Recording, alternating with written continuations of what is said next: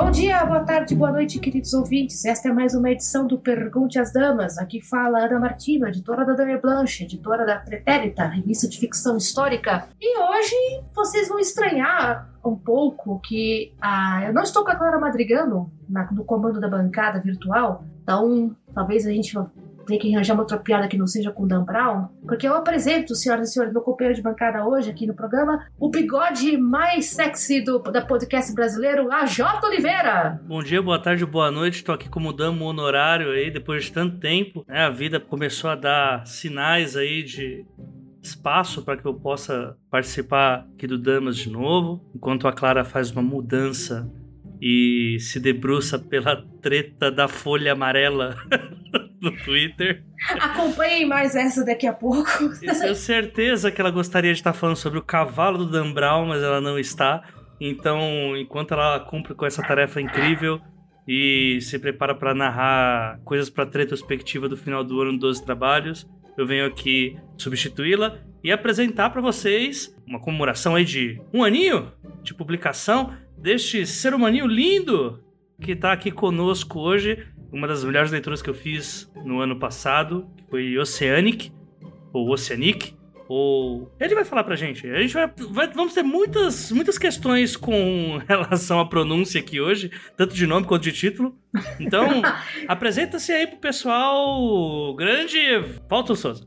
Bom dia, boa tarde, boa noite. Gente, eu tô muito feliz mesmo em participar desse podcast, comemorando aí um ano, né, de Oceanic. Passou muito rápido, né? O Senic lançou no Natal de 2019 e acho que vai ser bem legal o nosso papo aqui.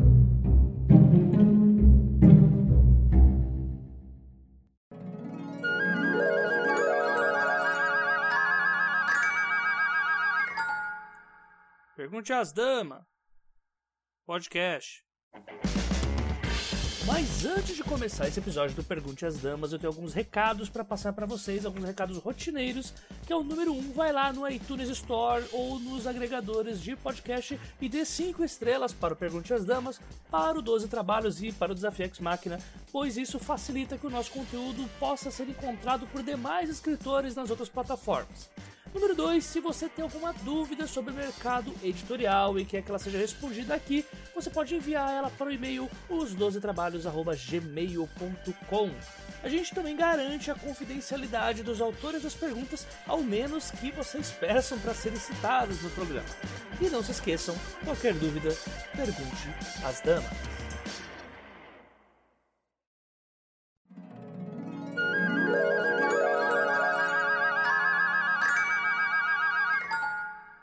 Pergunta pras damas. Dessa daí eu tô por fora.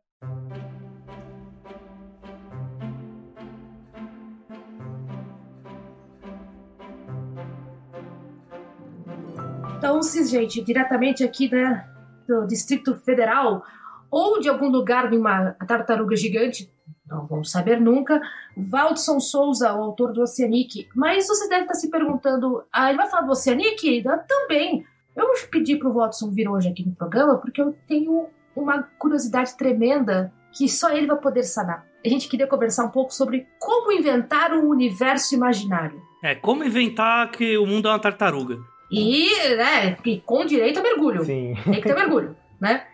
Porque quando a gente. A primeira coisa que a gente lê quando tá lendo Oceanic, você tá vendo, tá, é o, o Rafa, é o Jonas, e pera um pouco, a, a cidade fica aonde? Você para, baixa o e-book e fala assim: de onde é que esse camarada tirou que as cidades eram criaturas? A gente que inventa que é uma tartaruga, mas ele descreve que é uma, uma criatura. De onde é que raio saiu isso? Então, quando eu falei, ok, vamos conversar, fazer o, o aniversário da, do Oceanic aqui na, na DB, eu quero ver, ok, como é que a gente inventa universos mágicos, universos fantásticos, universos em que as cidades estão nas, no casco de criaturas gigantes? De onde é que você tirou essa tartaruga? Primeira pergunta, de onde é que veio a ideia dessa criatura gigante? Eu quero fazer um parênteses aqui que eu imaginei quando eu li o Oceanic, eu fiquei muito naquela ideia de caramba, então quer dizer que o mundo é um grande carrinho de bate-bate de tartarugas. e, e, não, não era. Eu fiquei um pouco triste, mas ainda assim a ideia do salto de fé era maravilhosa. São Pronto, poucas, volta, né? Que, são poucas que chegam perto uma da outra. Mas de brincadeira que se eu tiver algum ouvinte escutando e quiser fazer a fanart das tartarugas, tipo carrinho de bate-bate, manda primeiro os trabalhos, a gente revela o Nossa, isso é Isso, muito legal. e quando uma bater na outra, pode falar estúpida. E vai ser mais legal ainda. E o que acontece com as Alguém pessoas? pegou, né? alguém pegou a referência? Mas enfim, a gente tá tagarelando. Desculpa, Valdes. Não, mas sim, é, foi muito interessante quando, como eu pensei na criação desse universo, porque na verdade foi a junção de duas histórias, né? Então, lá em 2013 ou 2015, se eu não me engano, é, tinha uma antologia da Draco que eles abriram a chamada, e eu nunca nem mandei o conto, mas era uma chamada de monstros gigantes, né? E aí o elemento que tinha que ter no conto era justamente uma criatura gigante.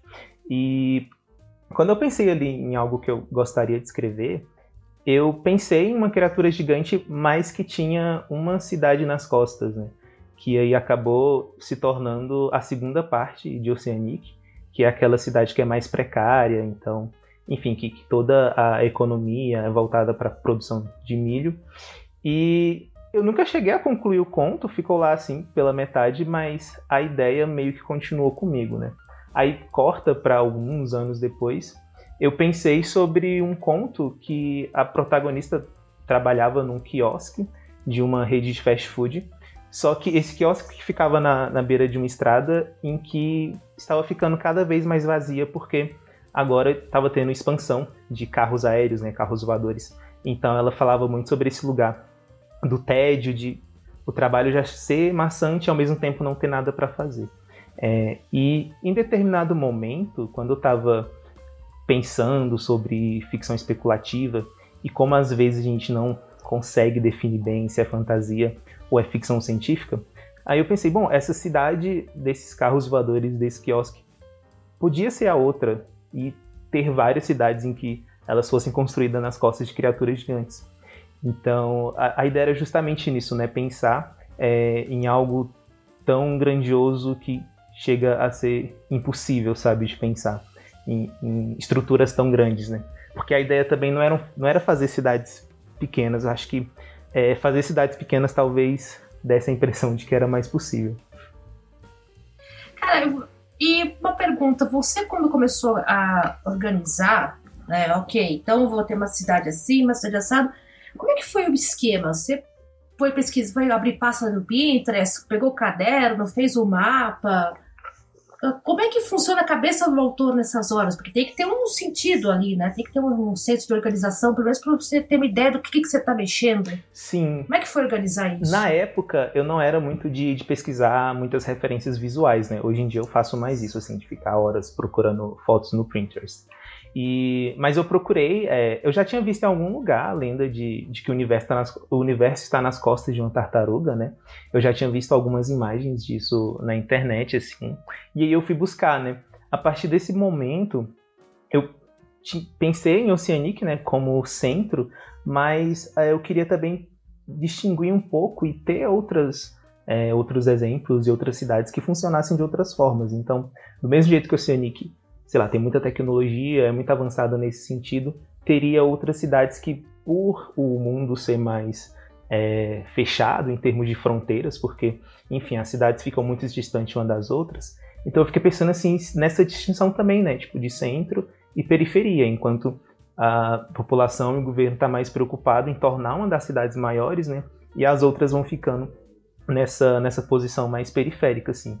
E um dos, dos objetivos também era não é, entregar tudo desse universo, porque a ideia sempre foi ter pontos de vistas diferentes para a mesma história, né?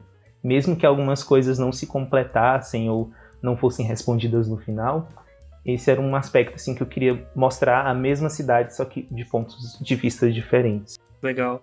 A sua resposta no começo, a primeira, ela levou para um lugar que eu gosto muito assim, de perguntar, porque cada autor tem uma resposta diferente, né? Você falou que a ideia da tartaruga ela já tinha vindo de um conto, né? Que você tinha ali programado e tal.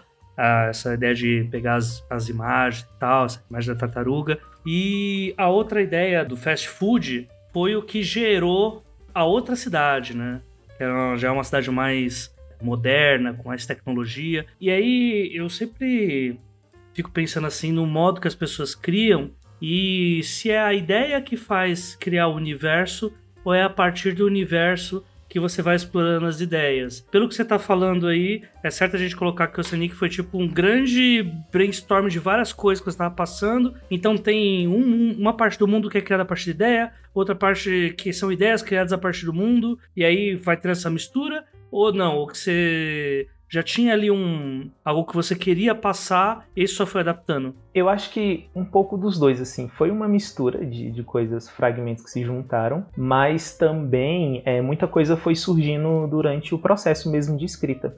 Eu gosto de, de definir e fazer anotações né, daquilo que eu penso inicialmente, mas eu não. É, nesse caso de Oceanic, eu não fui assim muito além para estruturar exatamente cada capítulo. E tanto que uma coisa que eu não sabia até depois de terminar de escrever era o que tinha na superfície terrestre. E eu gostei de não definir porque eu não dei nenhuma pista assim, né, do que pode ter lá ou não. E eu acho que não saber é, de algumas partes e não se preocupar tanto em defini-las inicialmente me ajudou a que eu não entregasse tudo de cara, sabe? Talvez se eu tivesse planejado exatamente tudo, como eu queria que saísse, é muito desse aspecto também que eu acabei gostando, de que é, não entrega tudo de uma vez, até porque as, os narradores falam em primeira pessoa, né? Então eu gosto de pensar que quando você está inserido num contexto, tem elementos que você não para para pensar, porque faz parte da sua vida, né?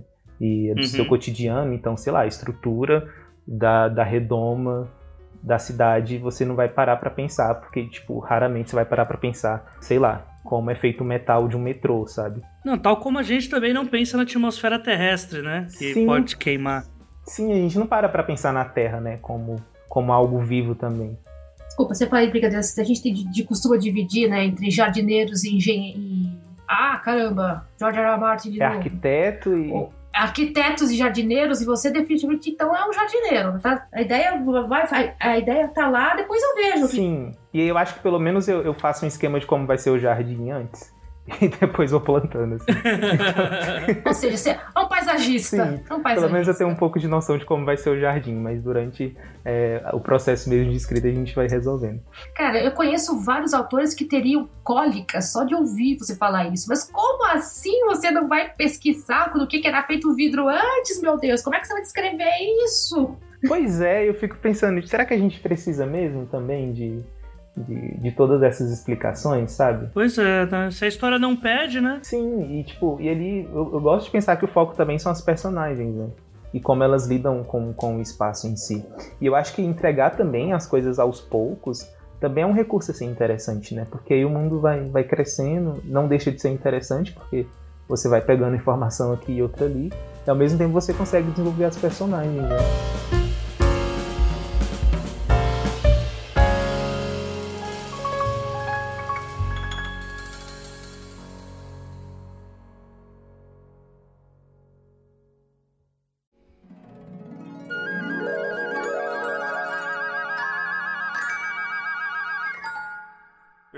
Pras damas. Eu tô de folga hoje.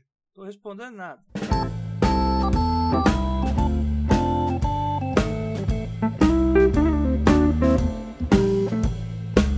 E é um livro que as personagens são a estrela do show, não é tanto os.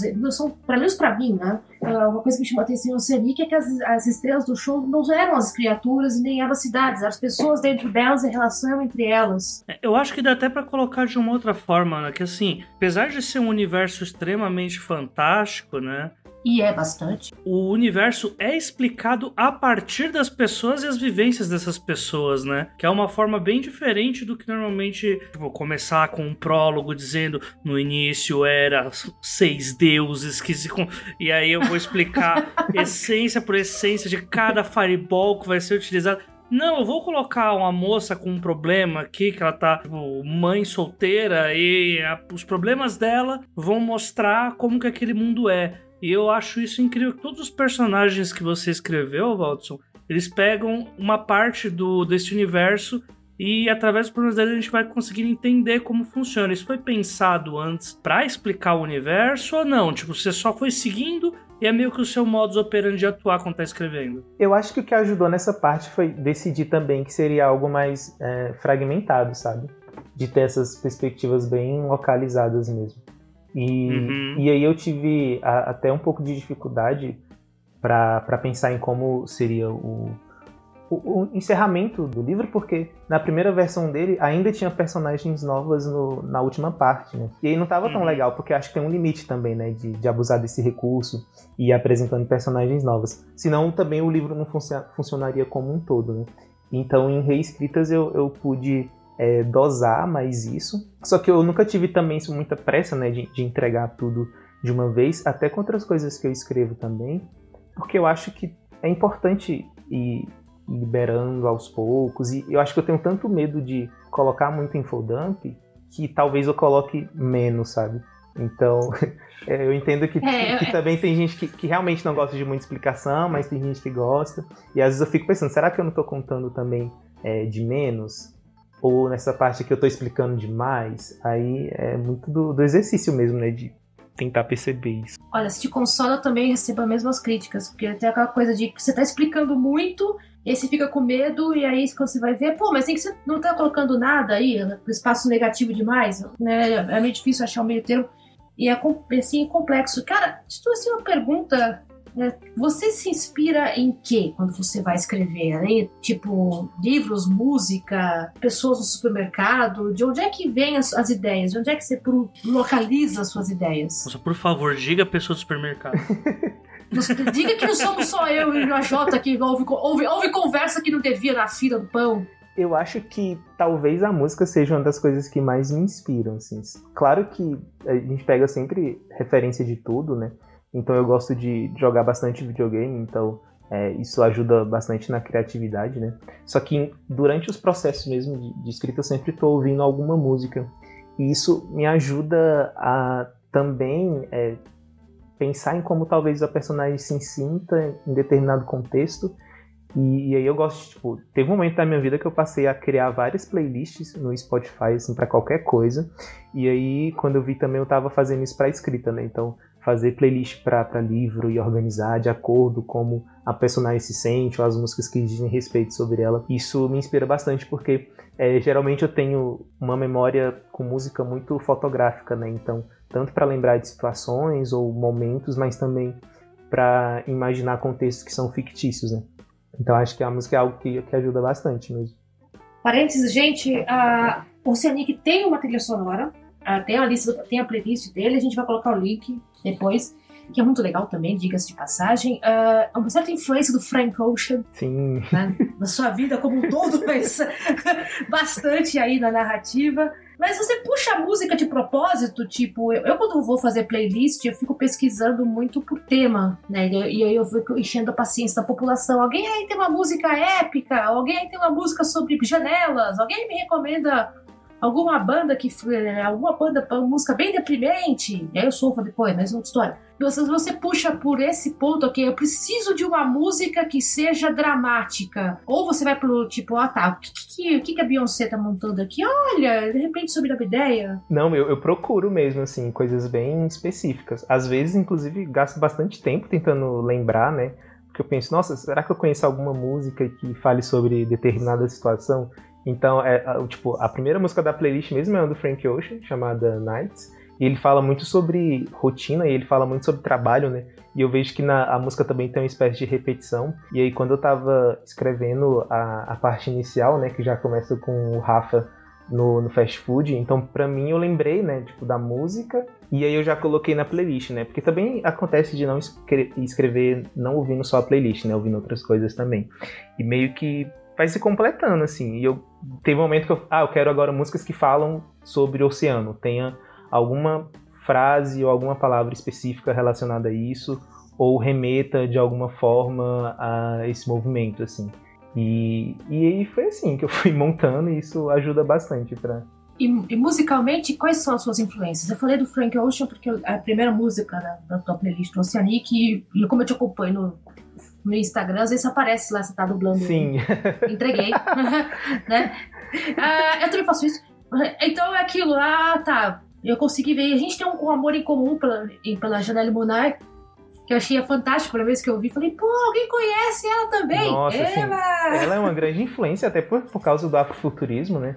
Então eu admiro muito como ela consegue, tipo, fazer músicas que são sonoramente boas, ao mesmo tempo escrever letras que fazem críticas à sociedade e ela também constrói um mundo ali, né, de ficção científica.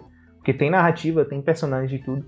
E eu admiro bastante, e inclusive quando nas faixas mesmo, o CD tem até uma progressão assim como se fosse um filme, né? A, a abertura, então acho que isso tudo inclusive me ajuda a visualizar cenas, sabe? Como se fosse, sei lá, uma adaptação do que eu estou escrevendo.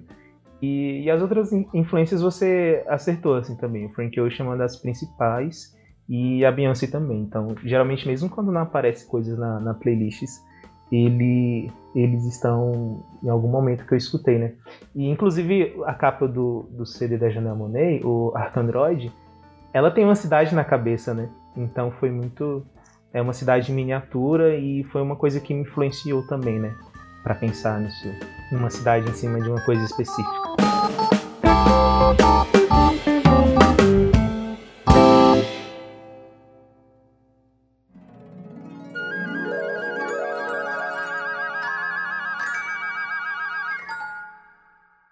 Pras damas. Eu agora tô pegando roupa no varal. Beijo.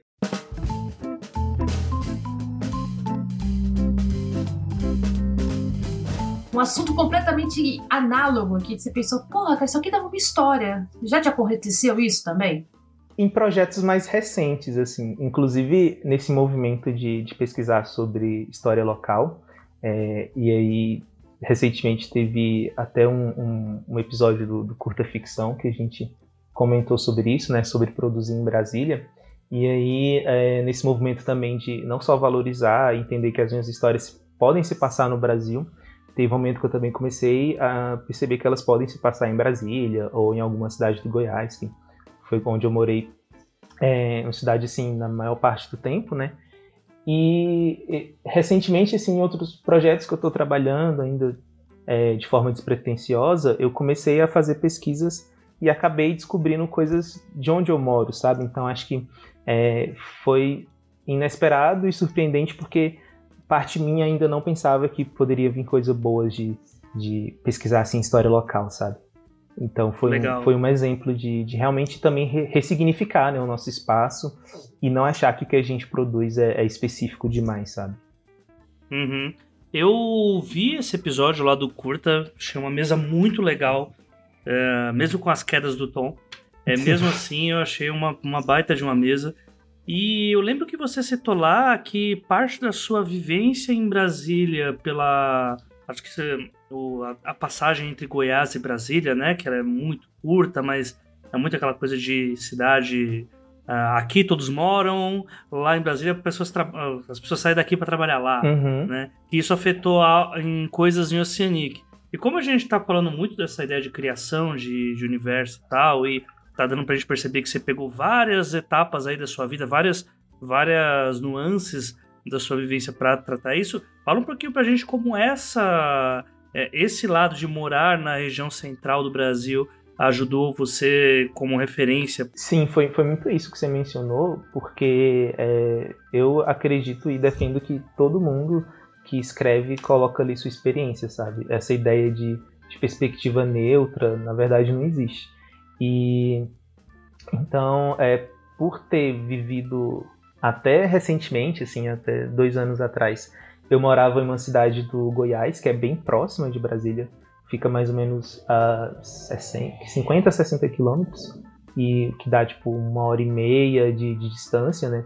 Então, é, essa minha relação com, com o espaço e com o lugar onde eu morava acabou é, indo para Oceanic, principalmente na segunda parte ali, que a gente tem as personagens que querem é, literalmente pular né, de uma cidade para outra, porque acham que outra cidade é, pode ser melhor que aquelas vivem, né? Então, por ter estudado em Brasília, trabalhado em Brasília, então a minha rotina sempre foi muito isso, né? De você precisar se, se deslocar de uma cidade menor para outra maior, porque aquele espaço, querendo ou não, representa também ali oportunidade profissional e tudo mais.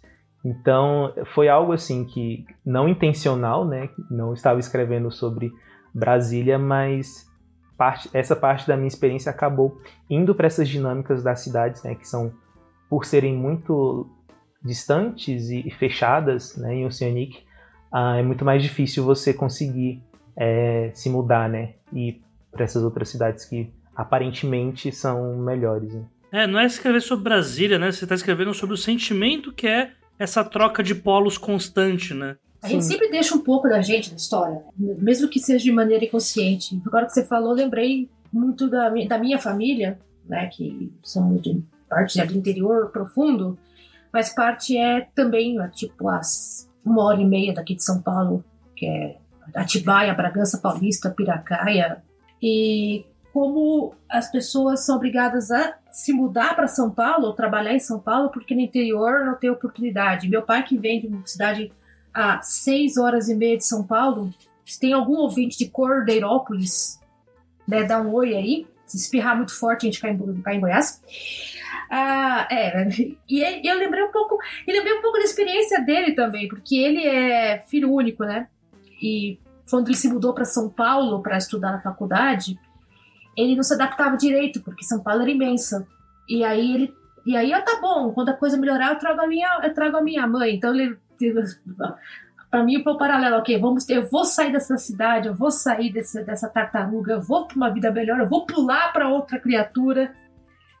E foi um pouco a experiência que me lembrou um pouco essa experiência do meu pai, de ok, eu vou sair de Cordeiro, que até hoje, tipo, se tiver 10 mil habitantes é muito, e vou, pra, eu vou pular daqui pro desconhecido não sabe se, né? O que, que tem depois disso? E o principal é que é um salto de. É um, meio que um salto de fé mesmo, né? Exato. Porque, a, assim, eu, eu tenho essa experiência também por ser uma pessoa da zona periférica de São Paulo, né? Então, é, quando, quando eu fui vivendo mais pra parte do central, conviver com o pessoal de literatura, é uma coisa bastante diferente. Tipo, são formas de ver o mundo diferente, formas de uh, se comportar com as pessoas ao, ao seu lado diferente.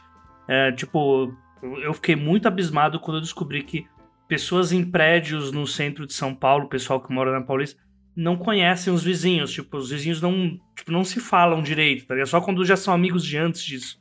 E eu, tá, pera, como assim? Tem um aglomerado de, vai, 200 pessoas no mesmo cubo, naquela mesma geladeira gigante de concreto e nenhuma gosta de falar uma com a outra. Estranho, né?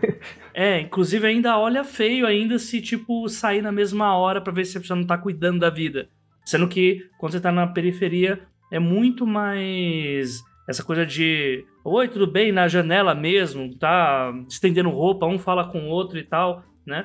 E aí acaba, quando tem esse salto no vazio, que você fala, ah, o sonho de querer se mudar para esse local, né? A gente só olha as coisas que a gente vê ali de longe, né? Mas quando a uhum. gente chega, a gente começa a ver essas pequenas nuances e vê, putz, tá, mas aonde que eu me enfiei, cara? Eu vejo muito isso quando teu, no, com teus personagens na primeira história, cara, no primeiro, no, no primeiro arco ali, né? Essa adaptação que rola a ideia de que a cidade é perfeita é. e algo positivo vai se quebrando também, né? Uhum. E, aí, e aí quando você vai ver, eu falei, puta, que, que buraco que eu me meti, né? Quero voltar para casa. Sim, porque ao mesmo tempo que tem muita tecnologia, o Sonic é uma cidade muito fria, né? Uh, Sim. Tal como qualquer cidade, assim, que é muito mais focada, tipo uma grande metrópole. Acho que são tantas pessoas que começa a dar aquele efeito Charme Evil de desver tantas pessoas, né? Então você passa a não se importar com aquilo sei lá, deve ser algo do tipo. E Brasília nem é tão grande assim, né? Mas esse, esse, essa posição de estranhamento, assim, foi algo que eu senti bastante, sabe? Foi muito uhum. um choque de, de realidade, de sair de uma cidade do interior e do nada você tá no, numa cidade que, que é maior que a sua e numa universidade federal, né? E aí foi muito choque, assim, inclusive é, no sentido de me entender também, né? Como, como pessoa. Justamente porque a minha perspectiva ali também estava muito limitada, né, nesse sentido. É, cair no, no, universo universitário já é assustador, né? Você ainda cai numa universidade federal, que vem gente de tudo quanto é canto, você fala assim, puta, quem eu sou, né? Acho que é uma das perguntas também muito claras em Oceania, que é além de onde é que nós estamos, para né? quem eu sou? E quem eu sou a partir do lugar coisa... onde eu vivo, né, também. Exato. A par... Ou tem a coisa pior ainda, né? Que aí eu vou, eu vou, eu vou mesmo pra parte pessoal já. Eu já saí do texto. Valdo, você teve aquela sensação de tipo, eu moro parte da minha vida em Goiás e agora você foi morar mesmo em Brasília na época de faculdade ou você fazia o trajeto? Porque tem aquela parada de Eu vivo metade do dia em um lugar, metade em outro. Dois lugares que se comportam de formas diferentes. E aí você não vai assumir a postura de um ou de outro. Você assume uma mistura disso. E aí você fica que... fluente em dois idiomas. É, e aí a parte não é nem fluente, né? Tipo, é uma mistura e que ao mesmo tempo você não pertence a um e nem ao outro local, sabe?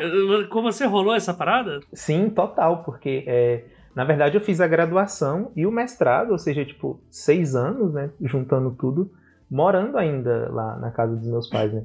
Nesse movimento, uhum. assim, de. E de ser, inclusive, é, cansativo, né? Tipo, pegar ônibus todo dia e ficar muito tempo no Sim. ônibus. Chegar em casa muito tarde e ter que, tipo, dormir, ler um texto ali da aula do dia seguinte e acordar cedo no, no, no próximo, né? Pra, pra poder voltar para a faculdade.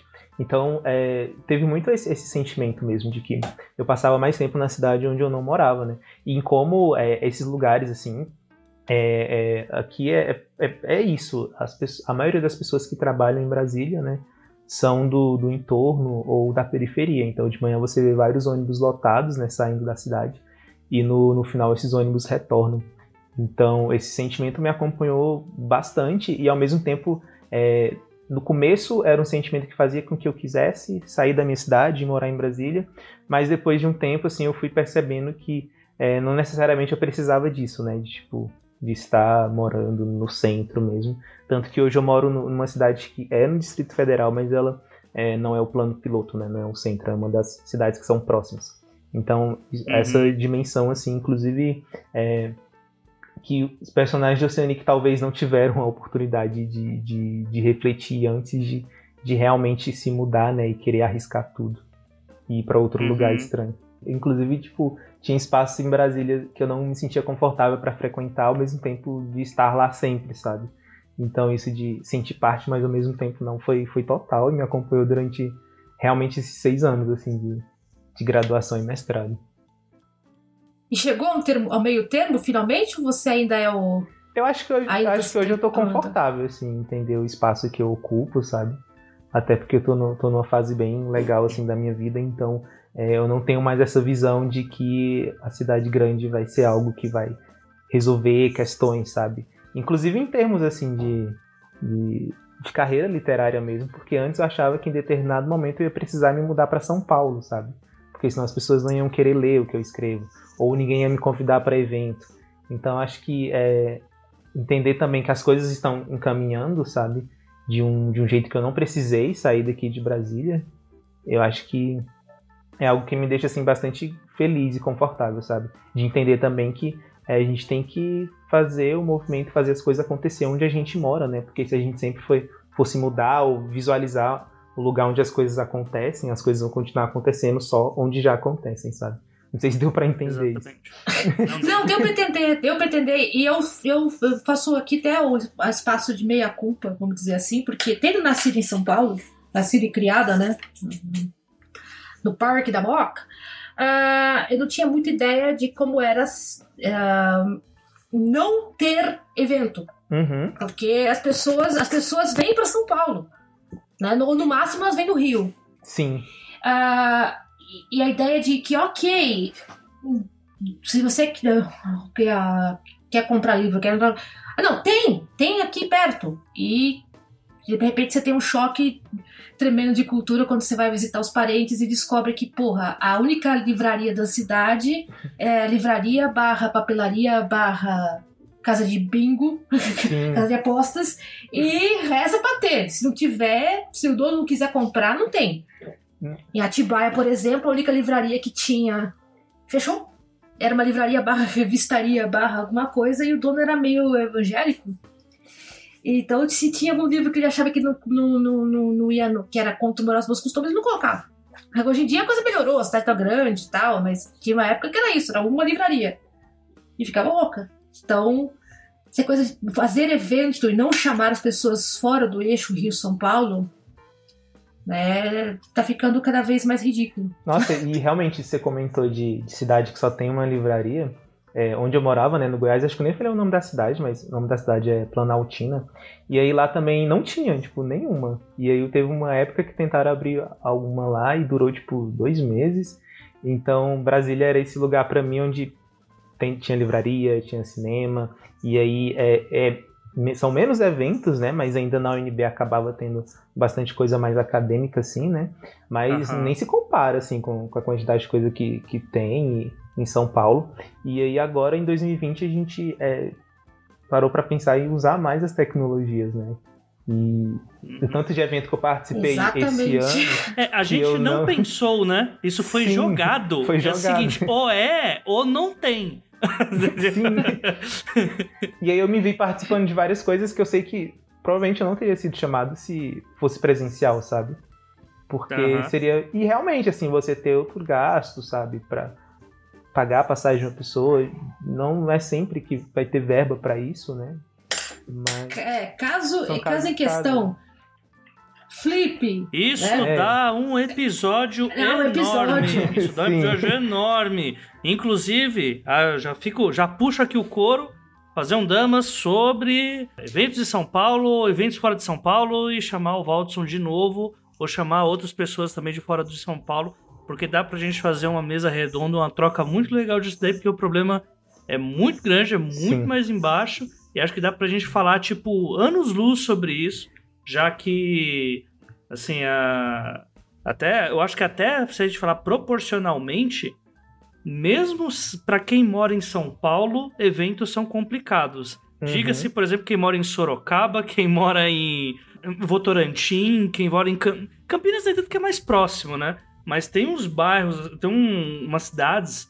É... Ai meu Deus, nossa, eu tô Tipo, Caieiras, é. Jabuticabal, gente. Tem... Atibaia mesmo, gente. Atibaia é perto, mas ao mesmo tempo é longe pra caramba dos, dos grandes centros. Sim, tem uns municípios bem complicadinhos, assim. E... Mandando um oi aí, aliás, pelo menos pra parentada em, na terra da linguiça, Bragança Paulista. Pois é. E aí, isso acho que vale pro Rio também, né? A região mais serrana também. É, acho que a gente tem que falar bastante sobre esses eventos só acontecem no centro, né? Acho que, dependendo de mim, deveria ter um perifacom em cada estado. Né? Então fica essa indireta aí pra Andresa Delgado. Beijo, Andresa. É isso. a, Andresa nem tem, nem tem o que se preocupar da vida, né? Tipo, ela tem pouca coisa para fazer, né? Mas oi, Andresa, nós somos, nós somos seus fãs. Sim, não, mas é meio. É assim, a gente para pra pensar. A gente vê esse problema que o, o Walter tá citando, que é algo que acontece em todos os estados, e só tem um, um grupo fazendo, tentando bater nisso, né? Que é o pessoal do Perifacom, né? Tipo, exigindo os locais dos eventos longe dos centros, né? Tipo, e isso acontecendo apenas em São Paulo ainda. Né? Então é algo que dá pra gente fazer depois, Sim. assim, um episódio para discutir mais. Eu gostaria muitíssimo de poder fazer alguma coisa um, tipo perifacom aí na, a partir da tua casa. vamos, invadir, vamos, invadir, vamos invadir o Parque Dom Bosco. Mas é, é, é, é, coisa que vale a pena a gente pensar também, né? De como a gente pode uh, ocupar mais espaços, fazer mais barulho. Porque você falou, Watson, agora você está pensando, né, você pode escrever sobre sobrevivência em Goiás, escrever ficção especulativa se passando no Distrito Federal. E, cara, também tem um pouco a ver com isso de abrir espaço, de cavar espaço, né? Porque você percebe que, olha, porra, é, meu dia a dia também vai uma história. Ele é louco também, não precisa ser necessariamente a grande montanha lá da distância, né? Sim. E, e se a gente achar que uma realidade as pessoas não vão querer ler, porque ela parece ser muito específica ou porque não tem muito dela sendo narrado, aí a gente mantém né, o status e, e não faz esse movimento também de de propor um movimento contrário. Né? Uhum. Com certeza. Até porque, olha, eu, ve, eu vejo algumas histórias aí de autor de São Paulo que eu falo, isso aí não é a realidade de São Paulo, não. Isso aí, isso aí, né? né? Cara, eu tenho, eu tenho algumas vezes eu leio, eu tenho, eu tenho duas crises de riso. Uma é que quando eu leio o texto que se passa no exterior, eu leio e falo assim, ok, a pessoa pegou no Google Docs, no Google Maps, tudo bem. Eu entendo. Aí eu pego, eu pego o texto sobre São Paulo e falo assim, bicha, como é que eu explico para você que né, não é uma avenida paulista gigante? Né? Nós não somos tudo bairro dos Jardins, né? Também é isso. Né? É, a coisa. Mesmo. Também tem isso, mesmo... porque é o que aparece na novela, é o que aparece no, no telejornal e, tipo, não, é, não, mas São também Paulo. não é Caco Barcelos também não, tá? Não é só Não, não, também não, né? Pa, pa, passei três esquinas ali, vi um traficante sendo preso, um policial corrupto, uma, uma mulher, sei lá, e um bandido amarrado num poste. Não, não é assim não também, gente. Então tem um meio termo nisso.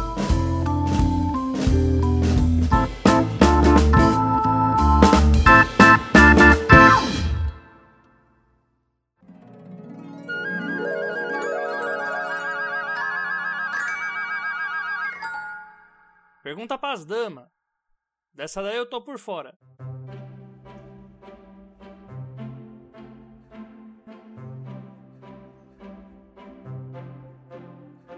Todo esse papo aqui foi feito, né? Principalmente puxando agora para a parte mais uh, local e tal, pra gente anunciar o próximo Oceanic, que é isso que o Waltz vai falar agora, né, Waltz? Eita! Botou, botamos, na, botamos no canto. Faremos as, as pessoas ao querem... vivo, não estava na pauta. É, é, é, ele pegou de surpresa. Vamos ter continuação no mesmo universo? Sim, acho, já que, que abri, entramos nesse assunto, né, teremos sim. É, inclusive, não foi algo que eu pensei quando eu terminei de escrever. Eu realmente estava confortável assim com, com o final, né? Mesmo ele sendo aberto. E eu, depois, né, ainda mais com, com, conforme as pessoas foram, ler, foram lendo, muita gente perguntava né, se ia ter continuação. E aí eu comecei a pensar né, numa forma de, de dar continuidade, expandir o universo, né, mostrar outras cidades também. E porque teve um podcast que a Ana também me, me intimou né, para escrever. Ela falou que, que queria a continuação, então já está esse caminho aí abençoado para a gente pensar no, na continuação de, de Oceanic. Eu até já preparei algumas coisas, mas não comecei a escrever ainda.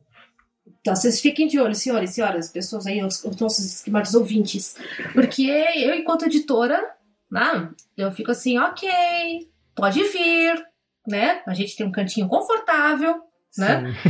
Capistas, etc. Vou adorar ler. E como leitora, né? Porque eu fui primeiro leitora, depois editora, eu falei assim, pô, essa história tem muita, muita ainda pra contar. Embora, sim, o, final aberto deixou algumas pessoas tipo assim, mas e aí, o que aconteceu depois? Sei lá o que aconteceu depois, cara. Você imagina aí. não tem problema não. Estamos esperando aí a próxima tartaruga que carrega a Brasília nas costas. Não é? Fiquem ligados. Gente, uh, acho que por isso a gente fecha né, o episódio. Sim. Então, uh, no, recados como de sempre, uh, o Watson, Watson vai estar invadindo então, que né, tipo, linguagem de telemarketing vai estar tá fazendo, ele também vai participar de uma sabatina no Instagram para comemorar o, o primeiro ano do Oceanic na Dame Blanche. Fiquem ligados nas redes sociais que a gente vai contar como e quando isso acontece. E vocês vão fazer as perguntas. Isso. E não vale perguntar se é uma tartaruga, um cágado ou um jabuti, ok? A gente já perguntou isso uma vez. Uh, então, Watson, se você tiver aí, vende seu peixe, seu Twitter, Instagram, você tá vendendo carro, tá procurando orientador pro doutorado, esteja à vontade, o palco é seu. Fala aí, onde é que as pessoas te acham aí na, no mundo, no mundo virtual? Primeiro, eu quero agradecer o convite, né? Eu gostei bastante de conversar com vocês. É, ah. E as minhas redes sociais são todas Valson Underline, né? Então, é, tanto no, no Twitter quanto no Instagram. Às vezes eu dou uma sumida, mas de um modo geral eu tô aparecendo lá e sempre compartilho as coisas que estão acontecendo também. Então é isso. E quem não leu Oceanic ainda, né? Fica o convite aí para aproveitar. Talvez se alguém estiver ouvindo que não leu ainda, a gente aproveitar esse momento também, né? Que o livro está fazendo um ano. Por favor, gente, nós estamos no, no Amazon, também estamos no Kobo, também estamos na Apple Books, no Google, tá no Kindle Unlimited, tá no script. E onde é que mais eu conseguir arranjar lugar para enfiar esse livro? Ele vai estar disponível para vocês. Então, se você não tem o Kindle, temos outras opções para você ler. Tá, tá, tá fácil de achar. Gente, a Dami Blanche você encontra como Edith Dami Blanche no Twitter, como editora Dami Blanche no Instagram. E esta que vos fala você encontra no agregador anamartino.com. Ana é com dois N's. Lá você encontra o meu Instagram, encontra meu Twitter, encontra a link para newsletter, que vai tirar as suas santas férias agora em dezembro, mas a gente retorna com novidades e textos para escrever enquanto você lava a louça ah, em 2021, na esperança que a gente não precise ficar né, colado no reunião de Zoom em aula online o tempo todo. A Jota, Mizifio, hoje você que dá os recados aí do 12 Trabalhos, porque né, Olha né, já aí, que você... Olha aí, eu primeiro quero agradecer aí o Valdson por ter aparecido. É a primeira vez que eu falo com esse ser humaninho ao vivo, apesar da distância. Então, um grande prazer aí ter falado com você, Valdson. Você é uma pessoa que eu admiro muito e é ter stalkeado em todas as lives aí que você aparece. É isso. Não, obrigado mesmo. Também sempre acompanho o seu trabalho. Estou batendo os dedos indicadores um no outro, fazendo cara de fofo enquanto faço essa voz idiota. Uh... A gente conseguiu imaginar você, né? assim, olha, né? É, vocês encontram o 12 Trabalhos no browser pelo audiocosmo.com.br, a nossa rede. Lá a gente tem os podcasts, os 12 Trabalhos do Escritor, Pergunte às Damas, e tem o carro-chefe da casa, que é o 30 Minutos, só meia hora alucinógena de literatura, que inclusive tem live lá sobre o Oceanic. Então, é, um monte de gente que está mais acostumada a falar sobre alta literatura, falando sobre o Oceanic e gostando. Então, acho que é bom vocês irem lá, porque é isso, eu tô indo lá para disruptar a parada, né? Então, é, eu faço esse convite aí para vocês. É, vocês me encontram nas redes sociais pelo arroba AJ por extenso A-J-O-T-A underline Oliveira. E as redes dos trabalhos são apenas o Twitter. Ou seja, são não, é apenas o Twitter. E o Twitter é os enquanto. 12 trabalhos. Os artigo 12 número e trabalhos é trabalhos mesmo. Não tem muito segredo. Ah, lembrando que a gente é, se você quiser ajudar a continuação aqui do projeto, vocês podem fazer suas contribuições através do padrim.com.br barra 12 trabalhos ou pelo catarse.me barra 12 trabalhos, tem recompensas legais e tem também episódios no feed premium que não aparece nesse feed aqui, aparece só para quem é padrinho e vocês recebem isso por e-mail todos os meses com senha para acessar. E como sempre, gente, se você tiver sugestões de pauta, dúvidas, questões, pra onde foi parar o cavalo do Dan Brown? O e-mail é também os12trabalhos.gmail.com, lembrando que o 12 é número. Wilson, muitíssimo obrigada. Você estava em semana de provas aí e você deu um pouco do teu tempo aqui para essa tagarelice toda. Viu que eu nem falei tanto assim de música, viu, AJ? Consegui ficar no- na, na pauta. É porque ele estava acompanhando. então, muitíssimo obrigada mesmo, todo o coração por ter participado e vida longa para o Oceanic, né? Que seja primeiro de muitos aniversários aí de publicação. E que no próximo aniversário a Ana já aprenda a ter falado Valdson todas as vezes. Então, Uma hora, olha, Uma hora gente, vai, uma eu hora vai. vou. Uma hora vai, gente. Eu falei que eu sou que nem a Sasha, né? Eu sou alfabetizada em inglês. e com essa batatada, eu me despeço e despeço-me também. Qualquer coisa, vocês já sabem. Pergunte às damas. pergunte às damas.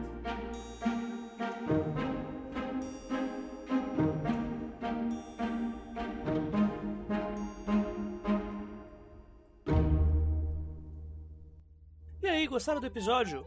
Se você quiser, é possível ajudar o Pergunte às Damas a continuar no ar. Tudo isso a partir do padrim.com.br barra 12 trabalhos. E a partir da categoria bronze, você contará com episódios exclusivos do Pergunte às Damas. Sempre lembrando que é você quem faz a pauta deste podcast, enviando suas perguntas para os12trabalhos.gmail.com. O 12 é número. Obrigado por ter ouvido até aqui e até a próxima.